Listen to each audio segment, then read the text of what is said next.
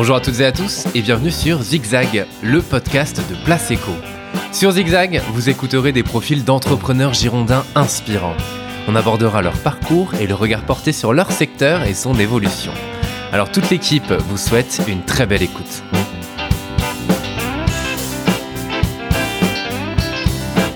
Bonjour Laurent. Bonjour Théo. Et merci d'avoir accepté l'invitation de Place Eco pour participer à ce podcast Zigzag. Alors Laurent, euh, tu as un beau parcours atypique puisque tu as commencé dans le domaine des télécoms avec un passage chez Nokia puis chez Apple. Enfin je dis un passage mais un long passage dans les deux cas quand même. Et depuis euh, deux ans maintenant, tu as pris un tournant, celui du vin, de la vigne. Donc pendant cet échange, on va parler de, de ce parcours, de ce qui t'a mené à, Mhm. à ces différentes aventures et du secteur dans lequel tu évolues aujourd'hui. Alors Laurent, qui es-tu? Écoute, c'est quand j'entends ce résumé, effectivement, c'est ma ma vie, c'est ce qui s'est passé. Et ce que je dis souvent, c'est que j'ai mal tourné parce que à l'origine- moi, je suis de je suis de Bergerac, on me redonne donc 24 et pas 33, Ouais. euh, mais c'est quand même pas très très loin. Et, et, et je suis pas issu d'une famille de, de vignerons, hein, mais mon grand-père avait des 4 ans de vignes sur lesquels on- chaque année on faisait des vendanges, on s'amusait beaucoup. Mhm. Le vin n'était pas très bon. Mais c'était une belle fête de famille et, et- et j'ai toujours trouvé ça magique en fait. Je crois, c'est des Madeleines de Proust, hein, ces odeurs de, de, de raisin en train de fermenter. Enfin, c'est juste euh, quelque chose qui m'émeut à chaque fois. Ouais. Et, et, et j'ai toujours dit, euh, quand je serai grand, je ferai du vin. Ok. Euh, voilà. Alors, euh, tu dis Génial. ça quand t'as 12 ans, 14 ans, 16 ans, 18 ans. Ouais. Et puis, bon, j'ai mal tourné, je suis parti dans la tech. Je voilà. Donc, déjà, c'était raté. Et, et, euh, euh, mais j'ai continué à le dire euh, les années, euh, les années qui ont suivi jusqu'au moment où tu te réveilles et tu as, tu as 45 ans et tu dis, euh, quand je serai grand, je fais du vin. Puis tu fais, mince, je suis grand. Il serait peut-être temps de le faire.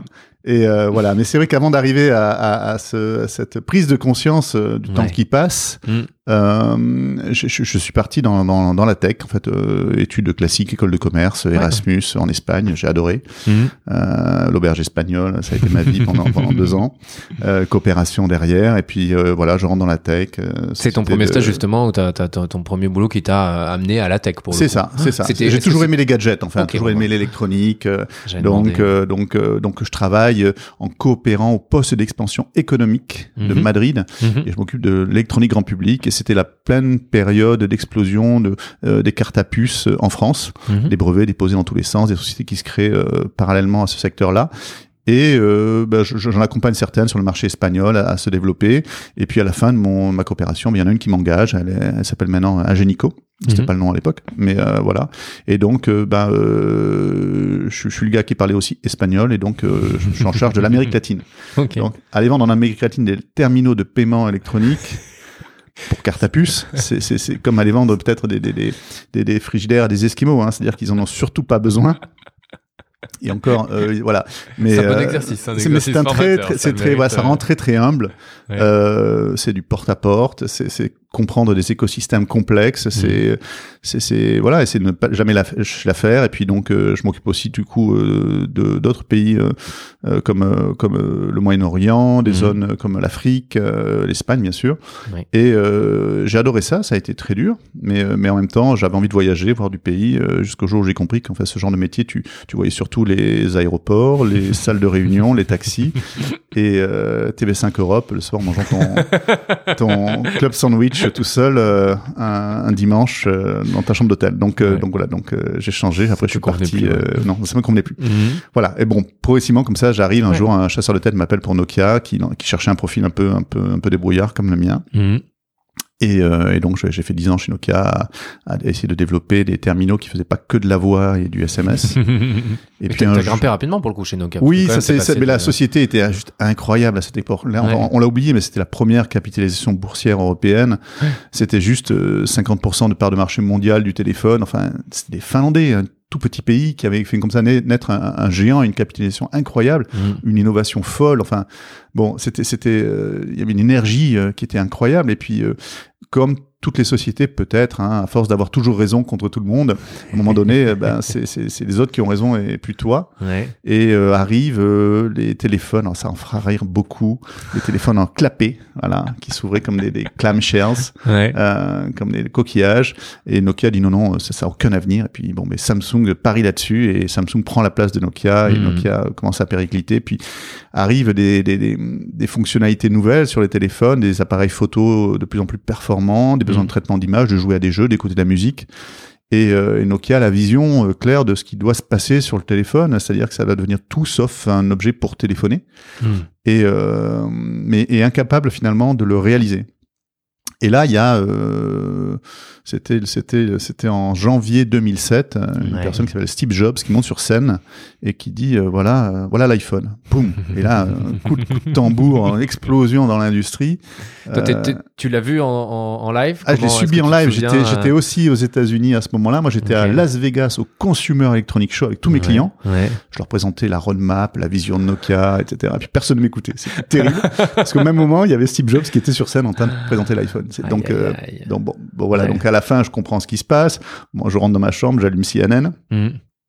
Et, et je, je vois le truc. Et là, je j'ai pas dormi la nuit. Enfin, je, je connaissais Apple euh, pour ses produits. J'avais j'avais un Mac à la maison, j'avais un iPod. J'adorais les interfaces, euh, la, la, la, la- le fait que ça fonctionne, que ce soit simple, intuitif, beau. Hmm. Hmm. Et je me dis mais mais mais, mais ils vont s'ils arrivent à faire ça avec un téléphone, mais ils vont renverser la table. Ouais. Et c'était, c'était, il y a eu à un moment donné un slogan que Sony utilisait, c'était "Vous l'avez rêvé, Sony l'a fait". Mhm. Je sais pas si tu te souviens de ça, non, t'es trop jeune.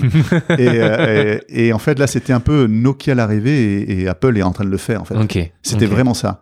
Et donc, euh, donc là, j'ai pris la décision euh, cette nuit-là de, d'aller euh, lancer l'iPhone. Enfin. Bon, alors, autour de moi, les gens me disent, mais t'es complètement fou, ils ont pas vendu encore un seul téléphone. Toi, tu travailles pour le géant mondial, ils veulent t'envoyer le au siège, euh, gérer ceci et cela. Je dis, non, Ouais. non, non, mais ça, c'est, Apple à, ils vont renverser le marché. Ouais, parce qu'à Ouais. ce moment-là, toi, t'es directeur France et Benelux chez Voilà, Nokia, je m'occupe. France et Benelux, euh, Mm. de, développer ces marchés-là. Ça marche très très bien. hein. Mm. La, la, voie, la voie d'après, c'était passer au siège euh, Helsinki. Bon, là, c'est pas facile d'a- d'amener sa famille à Helsinki.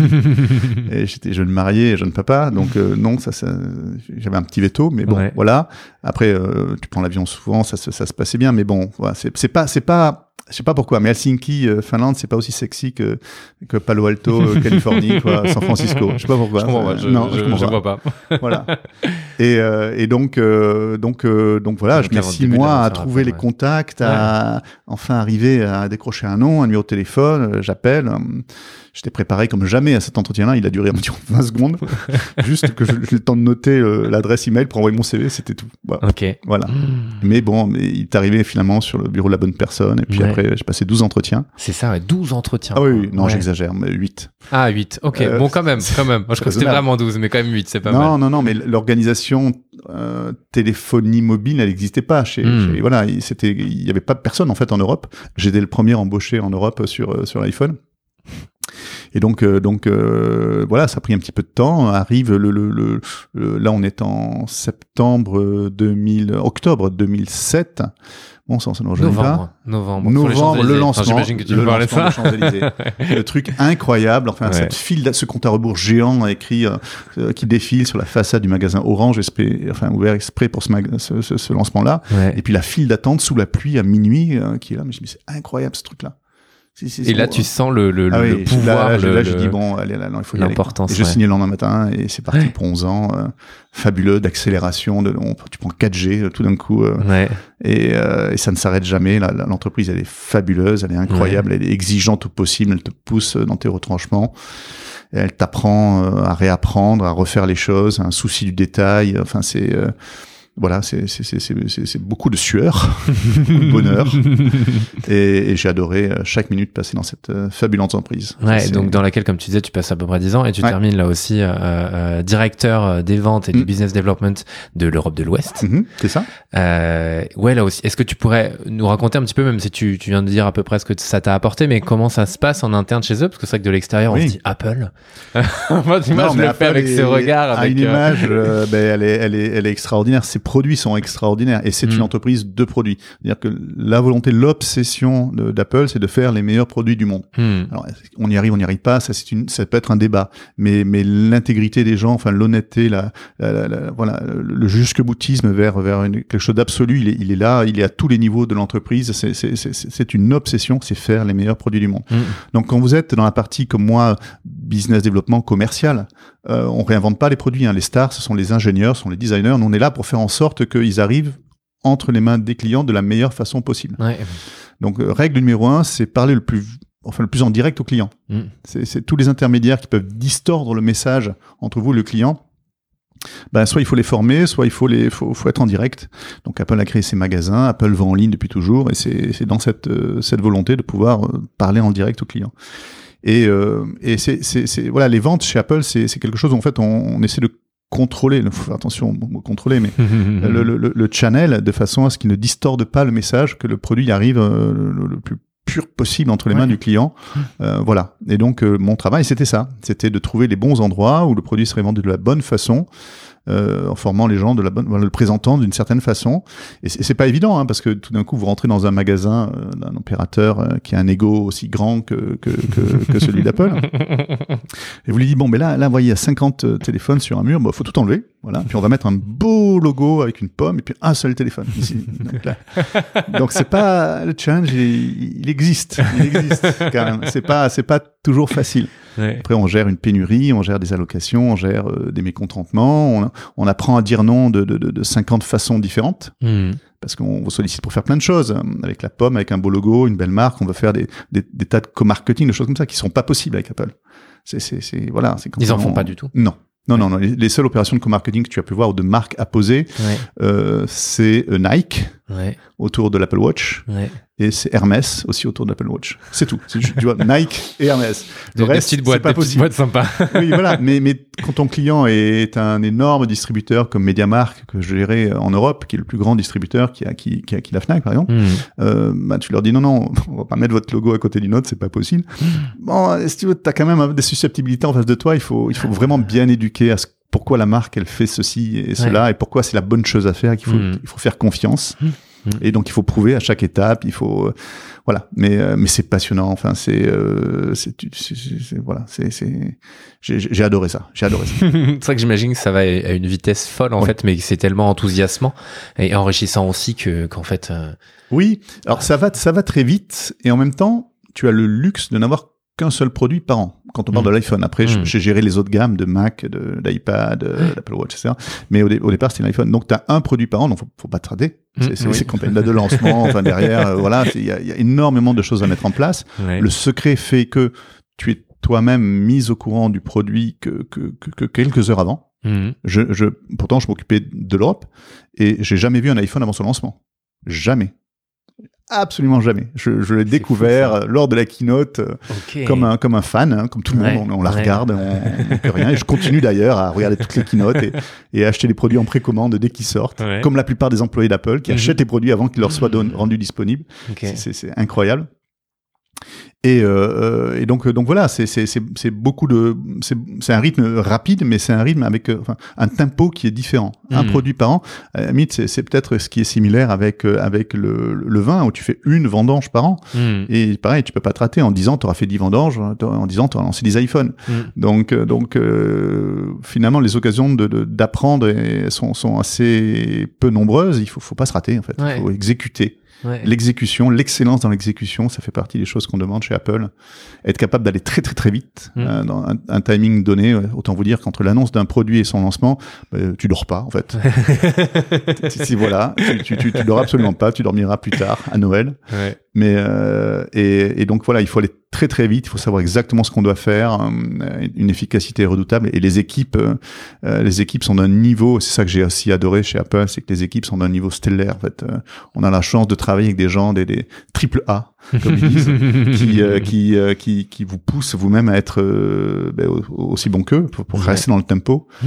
Et, et c'est très gratifiant. Mmh, J'imagine. Et alors, qu'est-ce qui t'a fait changer de, de, secteur et de revenir ah. pour le coup, alors dans les dans les environs de Bergerac, oui. on va dire ça oui. comme ça, parce que tu passes de Londres. Et d'ailleurs, j'ai cru comprendre que tu faisais déjà pas mal d'allers-retours entre Londres et Bergerac. Ouais, ouais, Est-ce que tu peux nous expliquer comment s'est passé ce, ce changement complet dans, dans le secteur du vin pour le coup? C'est plein de plein de plein de choses, mais je pense qu'à un moment donné, c'est un alignement des planètes, mmh. euh, tout simplement. Mmh. C'est cette envie euh, qui a toujours été là de, de, de, de, quand je serai grand, je ferai du vin. Mmh. Et euh, et puis euh, et puis euh, à un moment donné, ben, j'ai cherché j'ai cherché plusieurs choses. J'ai cherché un domaine déjà. Ouais. J'en ai visité une dizaine. J'ai des propositions des négociations sur quatre. voilà. Enfin, ça prend beaucoup de temps, beaucoup beaucoup de temps pour mmh. trouver le, le, vin qui vous plaît, le terroir, l'équipe. Enfin voilà, le potentiel. Ouais. C'est pas simple. Donc, euh, donc à un moment donné, il faut, faut cette rencontre. Mmh. Voilà, ça c'est la première chose. Ensuite, il faut que, ben, finalement, c'est beaucoup en, en, soi. Il faut être prêt Euh, moi, j'avais euh, j'avais des finances qui étaient ce qu'elles étaient, mais euh, j'avais mes stock options d'Apple qui arrivaient à terme à un moment donné. Il fallait que je puisse euh, avoir euh, le, la liberté qu'elle m'offrirait pour pouvoir euh, prendre ces quelques années sabbatiques où je savais que j'allais rien pouvoir euh, gagner et pouvoir Mhm. faire cet investissement. Mhm. Donc euh, donc il fallait attendre que que- qu'elle mature à ce niveau-là déjà. Et, et, et puis ensuite, eh ben, t'es pas tout seul, hein, tu as une famille. On était parti à Londres avec mes enfants, et euh, donc là, il fallait retour, euh, retour, retour en France. Mm. Donc, euh, quand tu as des ados, euh, tu leur dis, ben voilà, on va passer de, de, de, de- du centre Londres à Saint-Émilion. C'est, le challenge, tu il est, C'est un peu compliqué. différent. Il y a Ouais, une légère ouais. différence entre les Voilà, deux. Quoi. voilà, ça c'est pas donc on a atterri à Paris qui est, qui est, qui est un peu entre Ouais, les deux on va dire. Le, le tampon.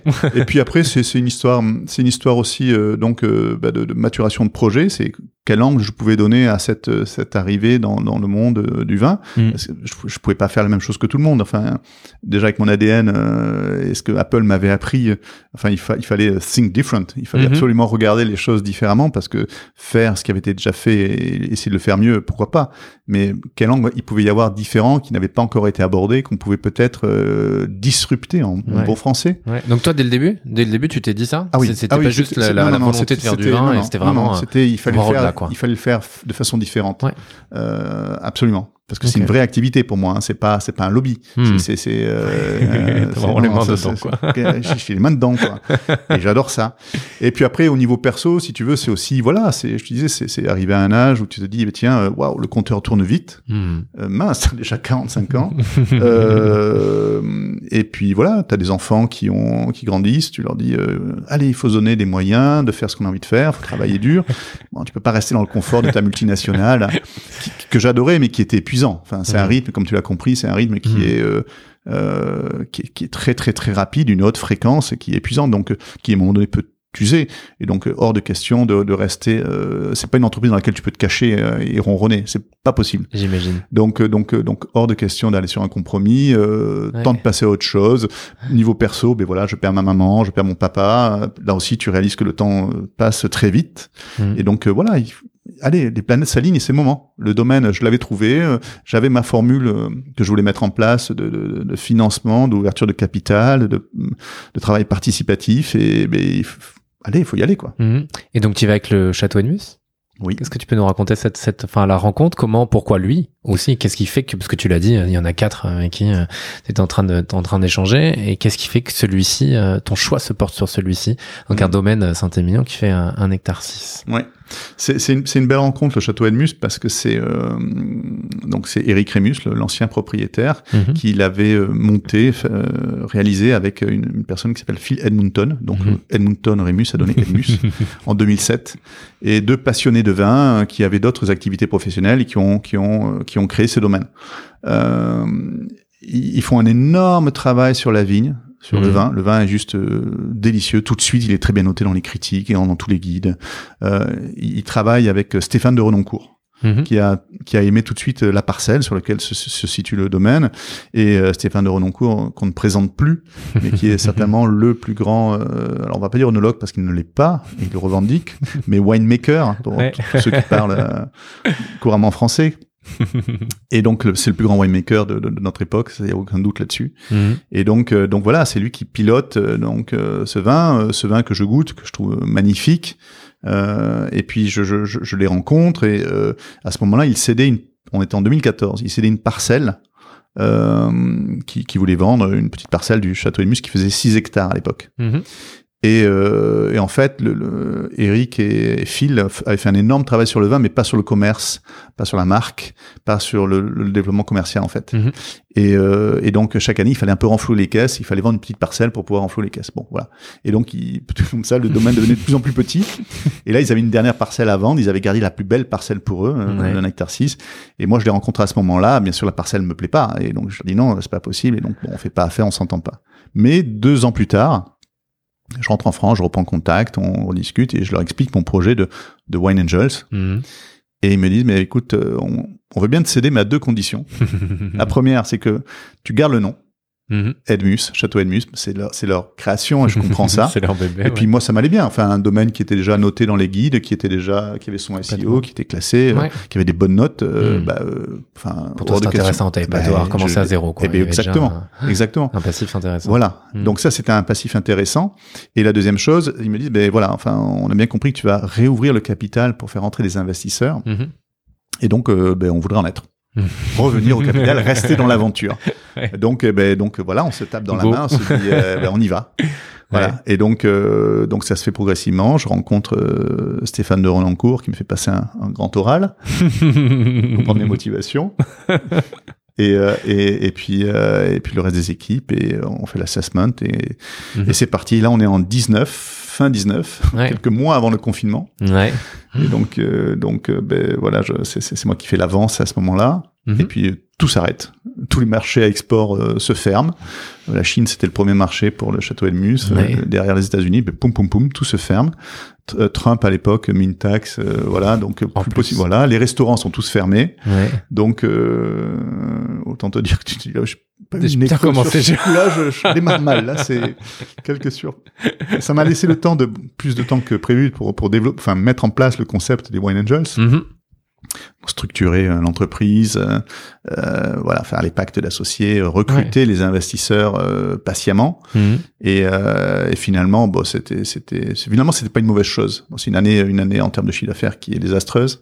Mais bon, avec des, des charges qui sont toujours là parce qu'il faut toujours vendanger, il faut toujours s'occuper de la vigne. Ouais. Bon, des stocks qui, qui augmentent, mais c'est un produit qu'on vendra plus tard. Euh, ah oui, ce que j'ai pas dit, c'est que ce qui m'intéressait aussi dans le château de nuit, c'est qu'il y avait des beaux millésimes qui étaient aussi en cave. Ok. Euh, 15, 14, 15, 16, qui sont juste magnifiques. euh, et donc ça permettait de vendre, enfin commencer, ne pas avoir à attendre 5 ans pour pouvoir vendre la première Mhm, bouteille. Bien sûr. Et donc on peut vendre, maintenant, on vient de lancer le 15 septembre le millésime 2015, Ouais. qui, qui, qui est fabuleux. Euh, meilleur millésime jusqu'à présent, euh, c'est très très bien noté euh, partout et, euh, et donc ça, ça nous permet d'a- d'avoir un vin qui est prêt à boire. Voilà, Ouais. donc ça c'était aussi dans les critères de choix qui est important. J'imagine. Voilà. Et donc, euh, j'en reviens aux Wine Angels que l'on que l'on que l'on recrute, que Ouais. l'on patiemment un par un. Alors, j'aimerais juste, avant de passer au Wine Angels, Oui. je te coupe, désolé, mais juste qu'on termine sur le sur le Enmus. Quelle Oui. est sa, sa particularité? Ils ont commencé en bio aussi dès le début. Oui. Euh, et est-ce que tu peux nous, nous dire en, en quelques mots cette, la particularité de ce vin-là? Et après, comme ça, on ira sur la partie euh, Wine, and- wine Tech et Wine Angels, si ça D'accord. te va. Non, absolument, absolument. Parce que j'avais des questions sur le vin, donc je me dis, je vais pas revenir après, on va y aller euh, tout de suite. euh. Non, mais c'est un donc c'est un tout petit domaine, une, Mhm. une pépite euh, qui se trouve sur une parcelle, euh, donc dans le bas de Saint-Émilion, côté euh, pas côté Castillon, côté Pomerol, côté Ouais. Libourne. Mhm. Euh, et en fait, il est en plein milieu d'une veine de grave. Mhm. Donc c'est quelque chose qui démarre à Pomerol et qui va jusqu'à la Dordogne, qui doit faire environ 800, 900 mètres de large. Et, et, et c'est ces très beaux cailloux qui ont été roulés, qui sont, qui sont là dans le sol, qui donnent une texture particulière, une aération. Et, euh, et, euh, et donc euh, Château Edmus est en plein sur cette euh, parcelle-là. Château Edmus, ça remonte, on retrouve les, les premières vignes euh, en 1730 plantées à cet endroit-là. C'est un domaine qui a euh, qui a eu plusieurs vies. Hein. Il a appartenu à des des, des, des, des, des- ducs, à des ministres. Euh, À un Mhm. moment donné, il appartenait à la famille d'Ursalus. Mhm. C'était à Shadow Yquem. Euh, voilà. Enfin bon, c'est la vie des domaines à cet endroit-là. C'est planté, arraché, phylloxéra et on redémarre. Ouais. À un moment donné, les, les, les vins euh, étaient plus valorisés que ceux de Château Yquem. D'ailleurs, c'est assez, Ok. assez- c'est assez Ah amusant. ouais. Donc ça veut dire quoi? Ça veut dire que la vigne elle se plaît bien quoi à Mhm. cet endroit-là. C'est ça. C'est Mhm. que le, le résultat qui est donné euh, est, est plutôt bon, voire très très bon. Et donc, euh, donc euh, on se retrouve sur une parcelle qui est à moitié euh, faite de merlot et de cabernet franc. Mhm. Donc ça, c'est totalement unique à, euh, sur cette zone-là, enfin la répartition 50-50 des deux cépages, avec un cabernet franc, des vieilles vignes qui ont plus de 40 ans, des cabernets francs qui, qui descendent en profondeur, qui vont se nourrir de, de, de pour ch- chercher de, de l'eau et, et des nutriments. Et donc on, on a un vin à une typicité euh, assez assez différente sur le profil déjà de ce qu'on trouve à Saint-Émilion, Mhm. Euh, une certaine une certaine élégance, une certaine fraîcheur. Euh, qui, qui, qui font qui font son charme. On n'est pas sur la démonstration de puissance euh, des merlots euh, euh, bodybuildés. Euh, voilà, euh, on, on dépasse rarement les les les les, les 13, 5, 14 degrés. Euh, Ouais. voilà. Et donc on, on est voilà, on fait des élevages où le bois est totalement maîtrisé, voire limité. On Mhm. va, et encore, on réduit aujourd'hui nous-mêmes depuis qu'on est, on a pris le relais, on, on réduit cette partie-là pour faire ressortir l'éclat de fruits euh, et, euh, et presque le côté sapide que donnent que donnent les Cabernet Francs. Mhm. Donc euh, donc voilà, c'est c'est c'est un vin qui euh, c'est un vin qui, qui qui vieillit, qui peut vieillir euh, longtemps. Les 2007, les premiers millésimes qu'on a goûtés euh, sont encore très frais. Ils ont même pas encore tourné en termes de couleur. Ça reste grenat. Ok. On n'est pas encore sur des tuilés. Non non, Mhm. c'est Ça c'est un- en tout cas. ouais, c'est taillé pour la longue route. Ouais. Voilà. Mais au bout de 5 ans, 6 ans, euh, voilà, vous l'ouvrez, vous le buvez et il y a une satisfaction immédiate. Mm. On n'est pas à se dire, Hum, les tanins, ils sont un peu serrés là. Non, non, non, au contraire, on est sur quelque chose déjà qui est fondu, qui est élégant. Ok. Et on n'est pas en train de se dire qu'il est trop jeune et qu'il faudrait encore encore un pas dans. Il, il sera, alors meilleur, je ne sais pas, mais il sera différent, c'est sûr, dans, dans 3, 4, 5, 10 ans. Mhm. Euh, après, c'est une histoire de goût, hein, Bien suivant, sûr. suivant ce que l'on aime. mais voilà, c'est ce type de Saint-Émilion Ok. euh, sur l'élégance, sur la finesse. Très bien, très beau, ça donne envie. Euh, je reviens aux Wine Angels. Euh, Oui. Donc, tu as créé ça aussi. Donc, les Wine Angels, c'est un regroupement d'investisseurs et d'ambassadeurs de grands crus, pour le coup. Mhm. Est-ce que là aussi, tu peux nous en parler? Et, et pourquoi tu as voulu créer ça? Est-ce que ça représente aujourd'hui? D'accord. Le, le- l'idée, elle est toute simple. Quand je te disais qu'il fallait, il, il fallait innover, il fallait amener quelque chose de différent, j'ai beaucoup, beaucoup, beaucoup étudié comment euh, se financer les euh, propriétés vinicoles. Mhm. Euh, donc il y a différentes formules, hein, des GFA, des GFV, enfin voilà. Mais euh, mais c'est très très rare de pouvoir accéder au capital du vignoble. Pourquoi? Parce que ce sont des entreprises familiales et que euh, ben, les bijoux de famille, on les garde dans la famille. Mhm. Euh, voilà. Mhm. Enfin, euh, et donc euh, laisser rentrer des tiers sur le capital de l'entreprise, de la société d'exploitation, c'est assez rare. Mais moi, je n'avais pas cet historique. Euh, J'étais euh, neuf, donc donc ça me posait pas de, de problème de de de- de- d'avoir une autre approche vis-à-vis Ouais, de ça. ouais. Première chose. Deuxième chose, euh, ce que j'ai observé qui fonctionnait très très bien dans le monde de la tech. Euh, pour développer des startups, euh, c'est le principe des, des business angels. Mhm. Business angels, c'est des particuliers euh, qui amènent leurs économies, mais pas seulement. Euh, ils amènent aussi ben, leur temps, leur carnet d'adresse, leur coaching, euh, voilà. Et, et c'est un autre investissement qui est qui, n'est- qui n'est pas juste en numéraire, c'est c'est beaucoup de, de, de choses additionnelles qui permettent aux startups de se développer, d'avoir des euh, des compétences qu'elles n'ont pas forcément euh, dans leur staff. Ben, l'ont avec ces investisseurs qui les aident et qui les poussent euh, également. Et donc moi, moi-même, j'étais euh, pas mal investisseur dans pas mal de startups. J'ai pu jouer ce rôle-là et je me suis dit, mais c'est quand on est sur un produit aussi sensible, aussi affinitaire que le vin, si on trouve les bonnes personnes qui aiment le vin, Mhm. mais le, le, le- enfin, l'aspect conseil euh, Angels, il va se faire euh, naturellement. Mhm. Et, et, euh, et donc, il s'agissait de trouver les bonnes personnes. Ouais. De, de, de- voilà. Et mais mais j'étais persuadé que, que trouvant ces passionnés-là, qui, qui partageaient les mêmes valeurs, Hmm. c'était évident que euh, euh, j'aurais des, des, des, des- gens avec moi qui allaient m'aider à développer des ambassadeurs Ouais. et qui allaient m'amener au-delà de, leur, de leurs euh, économies, de leurs fonds, qui allaient m'amener beaucoup plus de choses pour pouvoir développer l'entreprise. Et donc, euh, donc c'est ça l'idée. Elle est toute Mhm. simple. Hein. C'est Mhm. pas. euh, bon, Il y a, il a d'autres choses derrière Edmus.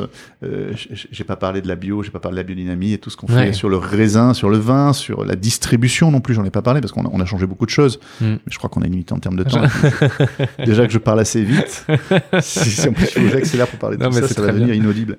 mais, mais, mais voilà, mais les Wine Angels, c'est ça. C'est- Ouais. C'est tout simple comme idée. C'est Mhm. c'est copier-coller ce que j'ai appris dans mon autre, ma première vie dans la tech à l'univers du vin et, euh, et, et essayer de, de- de le faire fonctionner. Ok, très bien. Euh, on peut parler de la wine tech maintenant, Oui. s'il te plaît. Donc, et c'est ça, c'est le, le beau lien, j'ai envie de dire, entre ta vie d'avant et ta vie actuelle. Exactement. C'est, c'est, je- je- comme je le disais tout à l'heure, j'ai- j'étais moi-même euh, business angel. De, de, Ouais, toi, tu l'étais déjà au moment quand Voilà, tu étais chez Apple. ouais, euh, ouais, ok.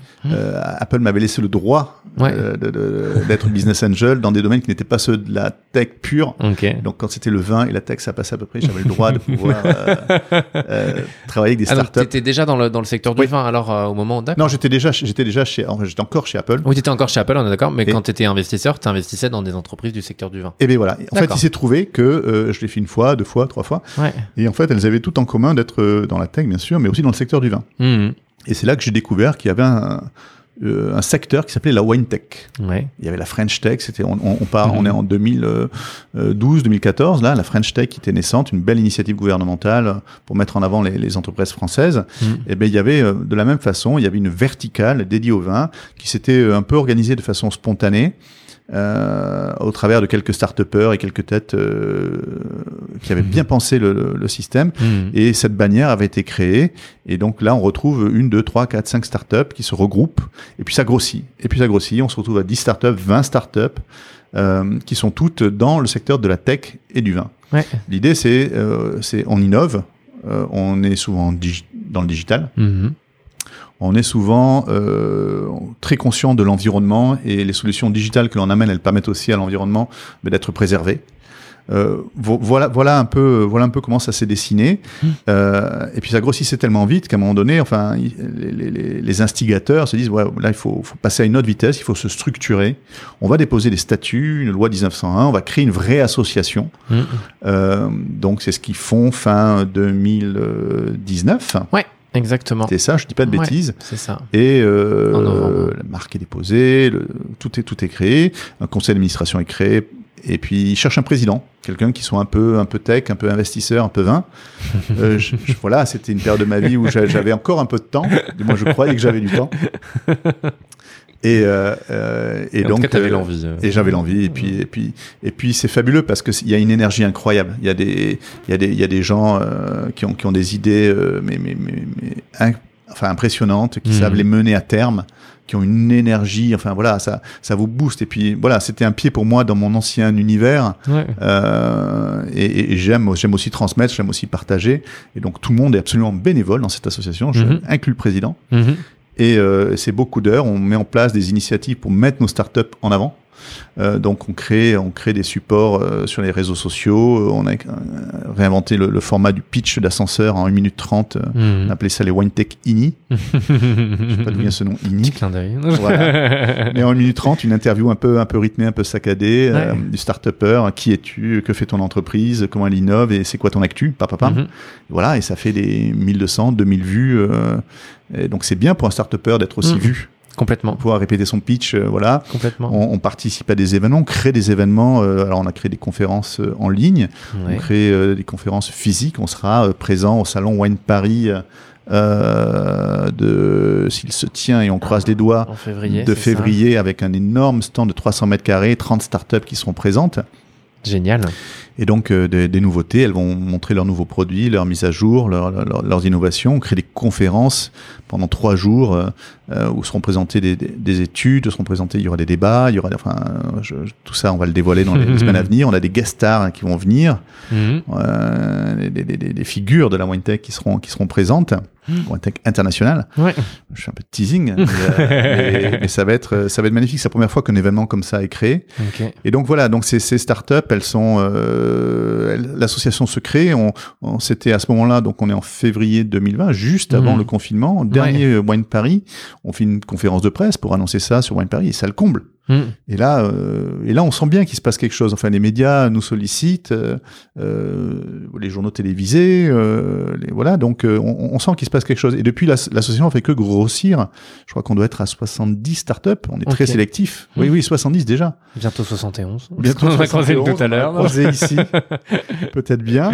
Et euh, on est très sélectif. On essaie d'avoir des entreprises qui innovent, qui amènent quelque chose Ouais, euh, différent, qui ont déjà aussi un produit et pas juste une, une, présentation Mhm. qui ont déjà qui sont déjà un petit peu financés aussi enfin il- voilà c'est un label là, qui, qui a de la valeur Mhm. Complètement. et, euh, et donc euh, donc c'est un réseau c'est un très beau réseau Euh, il y a beaucoup de- d'entreprises qui, qui qui se qui collaborent qui créent des choses ensemble Mhm. euh, des initiatives et puis surtout enfin voilà on a euh, on a euh, un gouvernement qui qui qui, qui qui qui parle de startup nation et qui réalise que l'agriculture ben c'est le premier secteur du pays Mhm. Mhm. euh, le vin, en l'occurrence, c'est le premier, deuxième secteur d'exportation euh, pour la France après l'aviation. Mhm. Et en 2020, il est même passé devant, euh, puisque Ouf. Airbus a eu un petit, Oui. un petit trou d'air.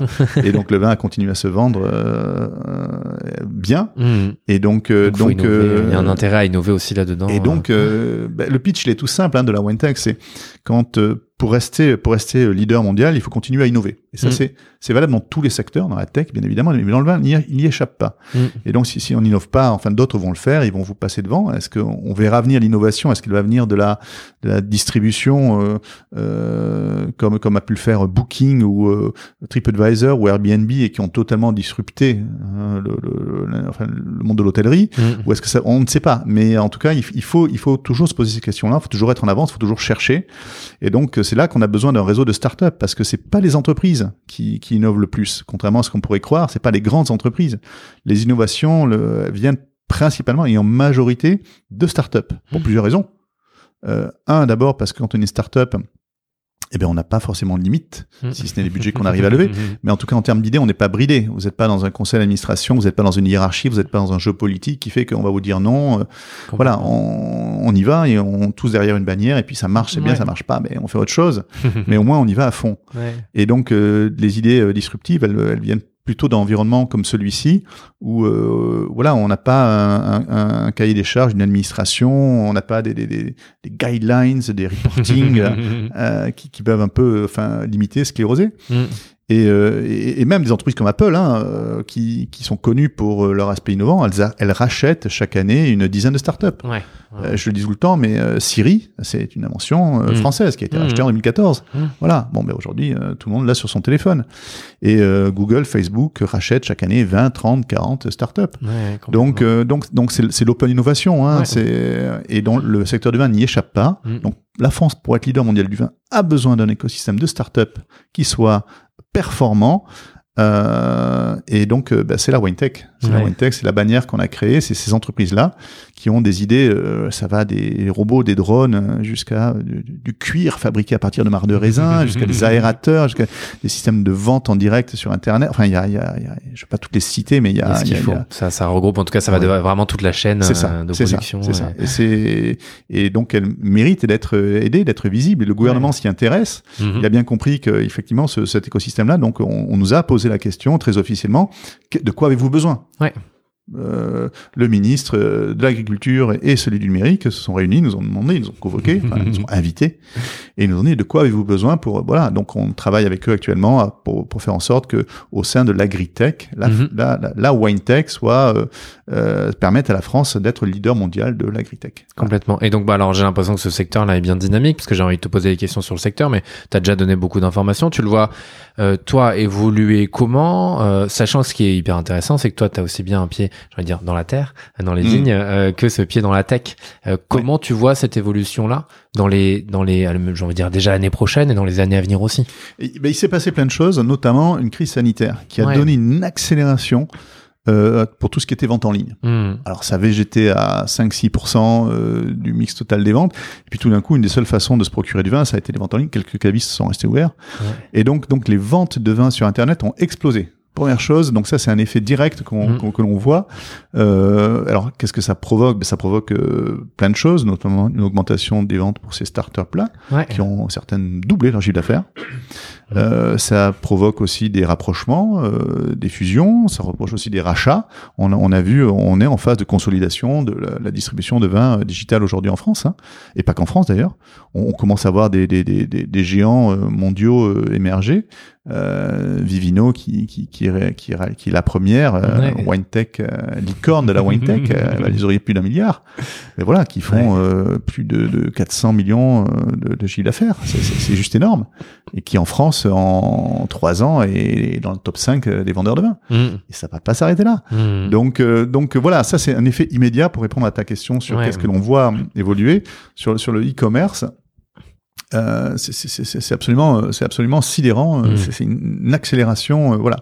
Donc après, ça c'est la première chose. Deuxième chose que l'on voit aussi beaucoup, euh, euh, on- enfin c'est la volonté euh, des vignerons, euh, la volonté, la demande du marché aussi pour des vins, des produits de plus en plus euh, euh, naturels Hmm. de plus en plus responsables. Et donc, toutes les startups qui aujourd'hui ont des solutions, et elles sont nombreuses, qui permettent d'utiliser la technologie pour favoriser des vins les plus naturels, euh, les plus responsables, eh bien, on le voit en poupe. La demande, Mhm. elle, est- elle, est- elle très forte. Euh, et donc, bon, ça va des capteurs dans les vignes, des capteurs dans les chais, à euh, euh, ben, la vente directe, par exemple. Ouais. Enfin, une bouteille qui a pas fait le trois fois le tour de la terre avant d'arriver sur la table de quelqu'un et qui vient directement du chai, euh, voilà, ben ça c'est formidable. Hmm.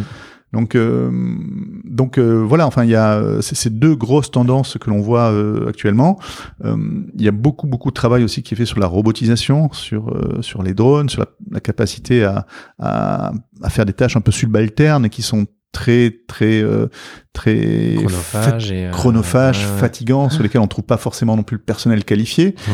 et donc il y en a il y a une dizaine de startups en France qui font des, des qui testent des robots et oui, et donc euh, bon voilà, est-ce qu'il y aura un leader mondial qui va émerger Ce serait bien qu'il soit français. Ça pourrait être sympa. Et ça pourrait être sympa. Mais en tout cas, euh, voilà, tout est regroupé en France. Vous avez des vignobles du nord au sud qui ont des profils totalement différents. Euh, donc il y a, y a, des climats, donc il y a des grandes universités, il y a des grands laboratoires de recherche, d'université. Mm. Il y a cet esprit entrepreneur qui est un mot français, Pour le voilà, voilà entrepreneur. Et, et, donc mais et donc il y a il y a des il y a des, des, des, jeunes dans les des grandes écoles et pas que hmm. qui ont des euh, qui ont des envies d'entreprendre. Et, et, donc tout est là. C'est un écosystème et tout est en place. Les hmm. pièces du puzzle sont là. Donc il faut euh, la WineTech elle joue son petit rôle là dedans euh, de porte-étendard de, de, de, de, réseautage d'influence. Et ben, il faut que les gens se rendent compte il faut qu'ils puissent se financer Mm. Et ça, c'est le plus gros enjeu aujourd'hui pour les startups de la WineTech, c'est passer un premier tour, arriver à une série A. Quand on arrive à une série B, ça devient compliqué et, ce serait dommage de faire comme Vivino qui finalement est né au Danemark, financé par des Français, mm. mais qui est parti en, en, Californie pour euh, pour pouvoir euh, euh devenir un, leader mondial. Mm. Donc euh, on, on, devrait pouvoir les garder en France, dans l'Hexagone, en Europe, et tout est là. Ouais, là. Donc, euh, voilà. il faut qu'on arrive à créer euh, les fonds d'investissement, il faut qu'on arrive à créer l'attention de, de, la, de, la, de la BPI, des investisseurs, mmh. des industriels, enfin des industriels, du secteur. Bien sûr. Mmh. Toutes ces entreprises qui finalement vont peut-être un jour elles-mêmes racheter euh, une de ces startups mmh. ou investir hein, ou collaborer. Donc il faut, faut attirer leur attention et, et c'est ce qu'on fait matin, midi et soir à la WineTech. en tout cas, je, toutes les pièces du puzzle sont là, il suffit juste de les assembler, juste entre guillemets, de les assembler. Euh, justement, tu parlais de financement. Tu aujourd'hui, donc bon, tu as dit que tu étais business angel, mais dans quoi euh, tu conseillerais euh, ou dans quelle boîte, c'était une boîte à, à nommer pour investir, tirer investir où? Je, je, pour moi, une entreprise qui, qui, qui réconcilierait euh, une conscience, une protection de l'environnement, une innovation sur l'environnement, ça c'est aujourd'hui quelque chose qui me paraît, enfin, hormis mes croyances personnelles, mmh. hein, c'est quelque chose qui me paraît juste essentiel si je voulais être juste investisseur. Mmh. Euh, euh, bien sûr, je parlerai de la wine tech parce que c'est un secteur d'avenir sur lequel la France peut devenir leader mondial. Hmm. ce que je disais tout à l'heure, hein, c'est tout est là. Hmm. Donc, donc, donc, je pense qu'il faut vraiment euh, s'intéresser aujourd'hui à, à, ces entreprises-là. Euh, la, la, la, demande sur euh, sur la robotique, euh, elle est elle est évidente. on, on trouve pas le personnel. Enfin, c'est compliqué aujourd'hui euh, d'avoir les bonnes personnes. Donc, avoir des robots qui puissent travailler euh, pour faire euh, les, choses que les, les, à faible valeur ajoutée, mais qui, qui nécessitent de passer de rang en rang pendant des heures pour répéter la même tâche. Voilà, des robots peuvent peut-être très bien le faire et, laisser les tâches plus nobles, plus, mmh. forte valeur ajoutée aux, humains. C'est absolument pas incompatible. Mmh. donc, voilà, toutes les entreprises qui, qui seraient autour de ça, à mon avis, si elles sont bien gérées, si elles ont une bonne équipe qui fonctionne bien, pour avoir été investisseur dans plusieurs entreprises, c'est la base. Hein. C'est la clé. C'est la clé. C'est la clé. C'est la clé. Mmh. C'est une équipe qui fonctionne bien. Euh, et ça, c'est pas facile à voir quand vous recevez un, un, PDF euh, par email. Il faut prendre le temps de les rencontrer. Mais voilà, mais pour moi, c'est des ingrédients euh, de la réussite et, je, il y en a plusieurs dans la wine tech. Ouais. Et enfin, je te demanderais des, des, des conseils. Euh, alors donc, euh, comme je te disais, c'est plutôt des voilà, on a des chefs d'entreprise qui nous écoutent, aussi des entrepreneurs. Euh, quel conseil t'aurais à donner si tu as envie d'en donner? Euh, comme disait Steve Jobs, euh, be bold, quoi. Mais euh, non, je suis pas, je suis pas très fort en conseil. Je, je, je... Il faut déjà que je les applique, tous ceux que je donne. Donc, euh, donc étant papa d'adolescent, j'essaie d'éviter d'être trop en contradiction avec. voilà. Non, non, mais c'est c'est c'est c'est si peut-être voilà. Enfin, aux plus jeunes, c'est c'est je dirais c'est c'est comprendre. Et moi, ça a été une trajectoire dans ma vie. Hein, c'est c'est comprendre en fait où sont vos vos points forts, mmh. où sont vos talents Mhm. Hein, c'est le mot, c'est le mot général pour dire voilà, enfin vos aptitudes. Euh, c'est comprendre ça, c'est bien se connaître à ce niveau-là, c'est comprendre ce qui, ce qui vous anime, ce qui vous plaît, ce qui vous fait vous lever, ce que vous faites avec plaisir. Et puis, et s'il y a une intersection entre entre les deux, ben c'est là où vous pouvez être euh, ultra pertinent, être capable de changer les choses. Et donc euh, voilà, c'est bien bien se connaître, bien comprendre euh, euh, ses aptitudes, bien comprendre. Euh, Comment on peut arriver euh, à, à- à trouver, à les marier avec quelque chose qui vous fait plaisir, qui vous anime. Et là, euh, je dirais qu'il n'y a pas de limite, quoi. Donc, euh, donc ouais, c'est cette introspection nécessaire hein, euh, pour avancer. Bien d'accord. Laurent, merci beaucoup et à très bientôt. Au plaisir. Merci à toutes et à tous pour votre écoute. Toute l'équipe de Placeco est ravie de vous avoir présenté ce nouvel épisode de podcast. On vous invite maintenant à nous retrouver sur les différents réseaux sociaux ainsi que sur le site placeco.fr pour retrouver toute l'actualité économique du département. À très vite